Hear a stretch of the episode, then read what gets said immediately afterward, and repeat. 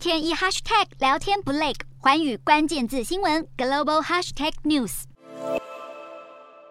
日本首相岸田文雄的内阁支持率遭受惨痛打击，主要是受到通膨、疫情，还有已故首相安倍晋三的国葬争议影响。共同社的最新民调显示，岸田内阁的支持率从几周前的高点百分之六十三暴跌十二个百分点，跌到百分之五十一的新低纪录。不支持率也上升七点一个百分点，来到百分之二十九点五。岸田内阁在安倍遇刺身亡后，在参议院选举大获全胜，支持度一度创下去年十月上任以来新高。但是为安倍举行国葬的决定，却招来反对派和公众批评。共同社的民调显示，有超过百分之五十三的受访者反对为安倍举行国葬，赞成的受访者则有约百分之四十五。安倍晋三七月八号遇刺，凶手称动机是因为安倍和统一教的关联。日本媒体随后披露，自民党有不少议员都和统一教有关，接受统一教提供的经费和竞选人力，引发民众质疑。除了国葬争议，民众对岸田政府防疫的满意度也降到百分之五十三的新低纪录。反映在第七波疫情肆虐之下，日本不断创新高的单日确诊数已经影响了民众对政府的防疫评价。